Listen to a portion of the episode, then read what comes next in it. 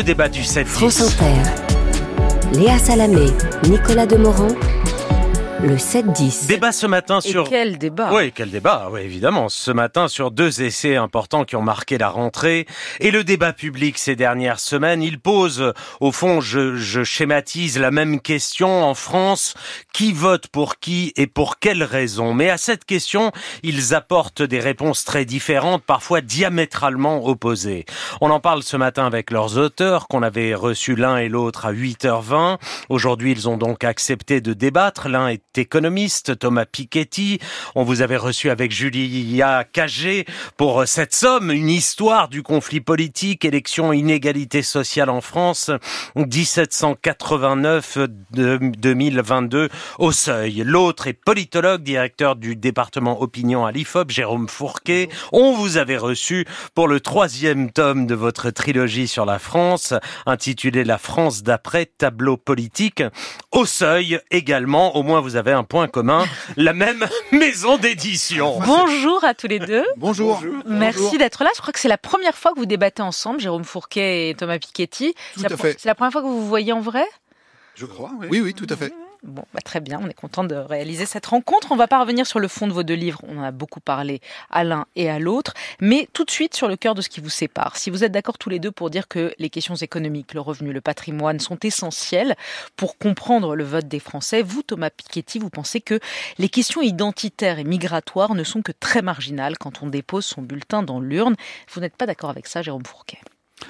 Euh, alors, J'ajouterais en, point d'accord euh, le fait euh, également que euh, le lieu de résidence est, est un, déterminant très important du, vote aujourd'hui. Donc le, lieu de résidence va condenser énormément de choses. Hein. Il y a le prix de l'immobilier, euh, l'accessibilité aux services publics, le sentiment d'être dans une France désirable ou une France euh, reléguée. Euh, ce, que, ce, que, Thomas Piketty et Julia Cagé appellent la géoclasse. Ça, vous avez la, un la point classe, La classe géosociale, où euh, ils agrègent, je pense, de manière tout à fait intéressante, les dimensions sociales et, et géographiques. Et donc, moi, je, j'adhère à tout ça mais je, pense, au, regard des, chiffres, qu'il faut aussi intégrer d'autres paramètres euh, qui sont notamment les questions de, d'insécurité, les questions aussi de, de liées à euh, l'immigration euh, dans notre société pour éclairer un certain nombre de, de, de, de phénomènes. Et euh, Thomas Piketty, Julia Cagé parlent à nombreuses reprises dans leur livre du caractère multidimensionnel du, du, du vote. Et donc, je pense qu'on peut se retrouver là-dessus. Après, c'est question de savoir est-ce que, euh, en dernière analyse, il y a quelque chose qui va tout emporter euh, ou pas. Moi, je, je considère que euh, il faut il faut intégrer dans le modèle ce, aussi ce type de variable. Les questions identitaires et d'immigration et, et, de, et, de sécurité. Oui, et de sécurité. Qui, qui joue forcément un rôle, qui joue évidemment un C'est évident que les électeurs, concrètement, qui se déplacent aujourd'hui pour voter pour le Rassemblement national, par rapport à tous ceux qui, qui, ne se déplacent pas, notamment qui restent à la maison, ils ont en moyenne une attitude face à l'immigration qui n'est pas la même, c'est évident. Simplement, ce sur quoi on insiste vraiment dans, le livre avec, euh, avec Julia Cagé, c'est qu'il y a eu une transformation très forte au cours du temps euh, du vote FN, RN, qui à partir de 2007-2012 est devenu vraiment un, vote rural et populaire, alors qu'il était avant un vote urbain et très fort dans des endroits où il y avait une présence immigrée importante. Il s'est complètement transformé et en particulier on insiste aujourd'hui sur la, la dissociation complète entre un vote Le Pen RN qui est donc rural populaire, un vote Zemmour dont on pourrait croire qu'il lui ressemble par l'attitude anti-immigrée, mais qui lui est très urbain et très favorisé, très bourgeois au sens où plus le revenu est élevé dans la commune, mais aussi au niveau individuel dans les enquêtes, plus il est important. Et donc nous, ce sur quoi on insiste, c'est que finalement, dans ce paysage de tripartition, sur lequel on est tous d'accord qu'il y a une tripartition. Nous, on insiste sur l'instabilité de cette situation et sur les incohérences. Alors, il y a des incohérences dans, dans tous les blocs, y compris à l'intérieur du bloc de gauche. Mais le bloc de droite nationale, disons le mmh. bloc euh, qui va de, de du, du, RN, qui vous savez, au législatif n'a fait que 19% des voix. Donc pour s'étendre, pour avoir une majorité, il a besoin du vote euh, reconquête, il a besoin d'une partie du vote LR. Et là, c'est là qu'il y a une incohérence énorme sur la question du libéralisme économique. C'est-à-dire que le, le, vote RN aujourd'hui, il est notamment, on l'explique notamment par le vote du non au référendum euh, de 2005 sur l'Europe. Et quand Nicolas Sarkozy essaye de récupérer cet électorat en parlant de la racaille, du Karcher, etc., ça marche pour une fraction de ce vote, et on la fraction la plus urbaine qui va voter aujourd'hui pour Éric Zemmour, mais le noyau rurales populaires qui restent ensuite au FNRN, entre guillemets, on peut pas les attraper avec ce genre de rhétorique anti-immigré, parce que la question du libéralisme économique et notamment la question de la ratification parlementaire du traité de 2005, ça c'est vraiment resté en travers de la gorge. Il y a un sentiment d'abandon, notamment d'ouvriers euh, des bourgs et des villages qui ont subi la désindustrialisation et qui demandent sur le terrain socio-économique des réponses. Et donc nous, on, voilà, on insiste sur ce terrain-là pour bien montrer les incohérences de ce bloc national. Jérôme Fourquet, ouais. Oui, alors euh, ben, j'adhère à, à, ces propos, notamment sur la distinction entre l'électorat zémouriste et, et l'électorat Le Pen. Euh, quand on a fait euh, vu apparaître la carte du vote Zemmour, on était très intéressé parce que un, c'était une nouvelle famille politique et donc euh, on s'est rendu compte qu'elle ressemblait en partie à la carte du vote euh, RN avec des scores très élevés par exemple sur le littoral méditerranéen, mais que tous les bastions RN du nord-est de la France, ouvriers et populaires, manquaient à l'appel et que Éric Zemmour a donc capté seulement la frange aisée ou bourgeoise de cet électorat. Pour revenir sur le poids des considérations identitaires et sécuritaires, prenons, euh, pour parler comme Julia Cagé et, Thomas Piketty, le haut de la distribution des revenus. Prenons par exemple les beaux quartiers euh, parisiens ou franciliens. Et donc là, on a un, match entre euh, Zemmour et Macron sur des gens qui vont vivre euh, dans des endroits où le mètre carré est à peu près le même, euh, qui vont avoir le même type de revenus, et ce qui va faire la ligne de partage des eaux c'est la question identitaire. C'est la question identitaire. Mais ça, après, ça fait pas un bloc majoritaire. C'est ça ah, qu'on veut insister. Oui, mais c'est ça, parce que nous, on essaye de regarder ce qui, dans le système de tripartition actuel, peut continuer et comment le système peut se reconfigurer. Et ce sur quoi on insiste vraiment beaucoup, c'est que ce bloc national, anti-immigré, ethnocentrique, qu'on peut appeler de différentes façons, il est complètement incohérent sur le plan économique. Et si il se retrouvait euh, demain à gouverner, en fait, il y aurait des déceptions considérables. Et pour voter euh, bah, une loi sur les retraites, euh, un budget, la transition écologique, les services publics, les impôts, il serait d'accord sur à peu près rien. Et donc, par rapport à ça, le message, un des messages de, de notre livre, c'est que les questions socio-économiques, pour ensuite constituer une majorité gouvernée, sont quand même centrales. Et de ce point de vue-là, le bloc de gauche a un socle populaire urbain qui va très au-delà de la question des origines, c'est-à-dire qui regroupe notamment des employés euh, à bas revenus, euh, des, des personnels dans le, dans le nettoyage, dans les soins, dans la restauration, dans le commerce. Et donc ce, ce socle populaire est plus important que oui, ce qu'on entend trop sauf souvent. Que, sauf que vous dites, vous, Jérôme Fourquet, qu'il faut que la gauche, si elle veut revenir au pouvoir, euh, réponde aux questionnements de, de, de, de l'électorat populaire et qu'il n'y réponde pas sur les questions migratoires et sécuritaires. et que pour l'instant, la gauche, c'est là où vous, vous, vous divergez, pardon, c'est-à-dire que vous, vous vous dites, soit la gauche, elle apporte des réponses, elle arrête ah. de, mettre les questions migratoires et sécuritaires sous le tapis, soit elle reviendra pas au pouvoir. Et là, vous n'êtes pas d'accord. Alors, euh, quand je dis, euh, pour parler à une partie de l'électorat populaire, notamment celui qui habite euh, dans la, France, dans la France périphérique.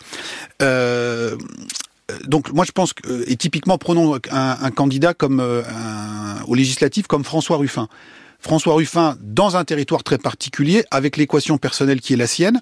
Sa circonscription dans la Somme mêle à la fois les quartiers nord d'Amiens, quartier de grands ensembles, euh, et également toute la vallée de la Somme désindustrialisée jusqu'à Abbeville. Et quand vous regardez les résultats des législatives, alors le niveau de participation n'est pas celui de la présidentielle. Euh, Ruffin parvient, le tour de force, à réaliser à peu près le même score dans les quartiers que celui de Jean-Luc Mélenchon euh, deux mois avant, mais il amplifie considérablement le score de Jean-Luc Mélenchon dans toute la, euh, partie périurbaine et rurale et désindustrialisée de sa circonscription. Mais il vous a pas échappé que Ruffin, sur toute une série de sujets, il parle pas exactement comme euh, Jean-Luc Mélenchon. Et alors, est-ce que ce modèle est extrapolable au niveau national, c'est une vraie question parce qu'il y a aussi l'équation personnelle. Euh, François Ruffin est très implanté dans sa circonscription.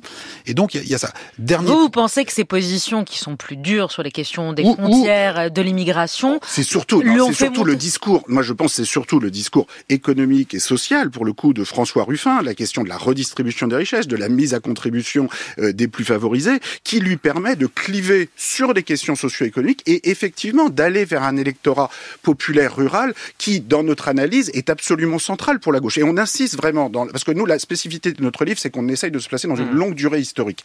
On a aujourd'hui une rupture entre les classes populaires urbaines et les classes populaires rurales qu'on n'avait pas vu depuis euh, la fin du 19e siècle. Et à l'époque, c'était vraiment sur un enjeu, euh, des enjeux notamment socio-économiques, de, de, entre des classes paysannes, des classes ouvrières urbaines et un monde paysan qui ne se retrouvait pas dans le discours des partis ouvriers urbains. Et aujourd'hui, à nouveau, on a une rupture très forte qui se fait sur, sur des inscriptions dans le tissu territorial et productif qui sont différents. Donc la question de la voiture individuelle, la question du pavillon individuel, sur lequel beaucoup d'électeurs ruraux populaires se sentent euh, regardés parfois un peu de haut par les urbains et mmh. parfois par des urbains plus aisés qu'eux qui prennent l'avion pour partir en week-end. Et donc sur la question écologique, sur la question sociale, la gauche, oui, doit aller vers cet électorat Mais pas sur la question migratoire. Alors sur la, sécurité. alors sur, attendez, alors il faut déjà distinguer les choses parce que vous savez, l'insécurité, ça frappe d'abord et avant tout les habitants des banlieues populaires. Et nous, on a regardé, alors vous regarderez, dans, alors c'est dans le chapitre 14, c'est un peu loin dans le livre, mais on regarde... par cœur. Oui, on, regarde euh, euh, comment varie le vote dans les communes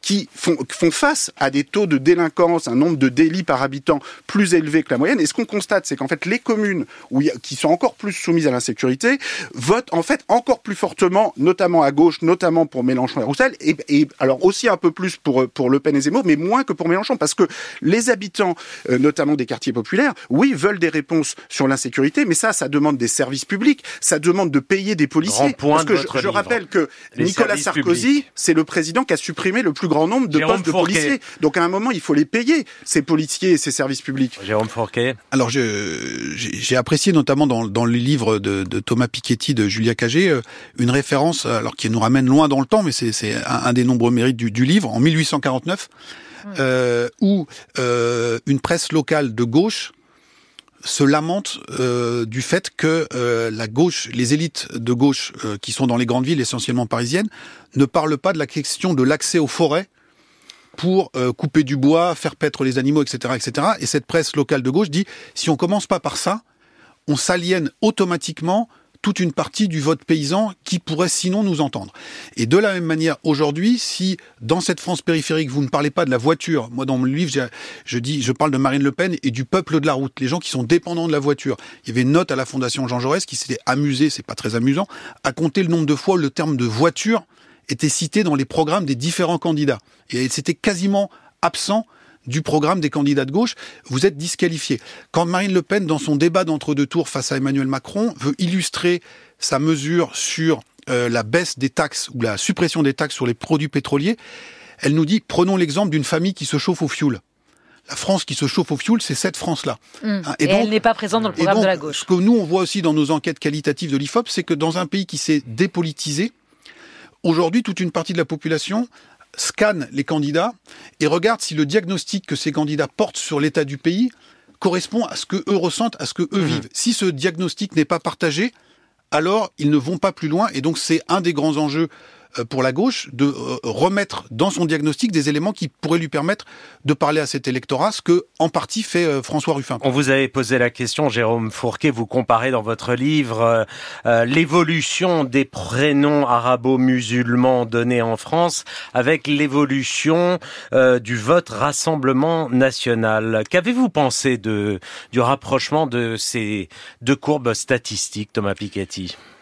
Euh, oui, alors je vais vous dire la vérité, c'est pas la partie du livre de Jérôme Fourquet que je préfère, parce que je pense que, en fait, il faut faire attention qu'il y a beaucoup plus de phénomènes de mélange en France que ce qu'on pourrait laisser entendre. Par exemple, les prénoms féminins sont extrêmement mélangés et, et intéressent moins Jérôme Fourquet, mais je pense que c'est important aussi les mélanges.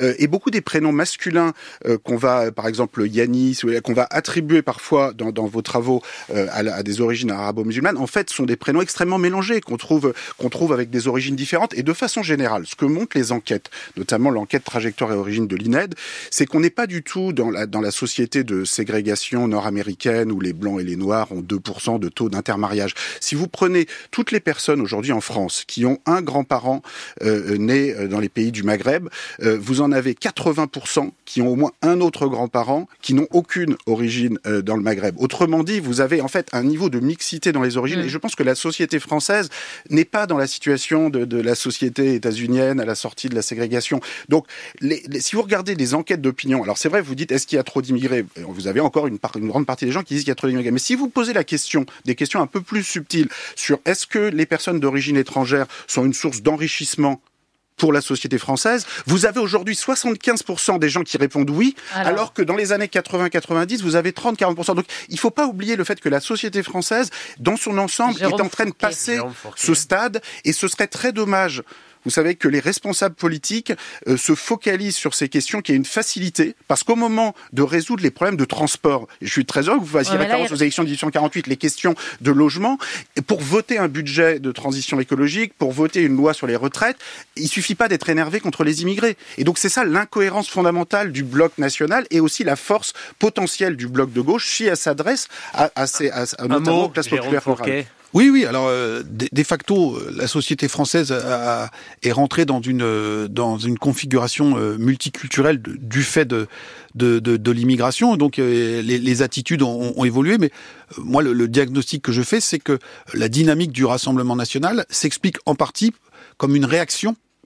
alors, à tort, qu'on juge à tort ou à raison, hein, mais vis-à-vis de cette, cette situation-là et que ça continue d'être un, un carburant euh, électoral euh, important pour ce, pour ce parti. Merci à tous les deux. Merci Thomas Piketty. Merci. Merci à vous. Merci, Merci. Jérôme Fourquet. On vous réinvitera pour. euh, C'était c'est court. hein. Ouais. Merci à vous. Ça méritait euh, un bon quart d'heure supplémentaire minimum. Merci infiniment. Merci.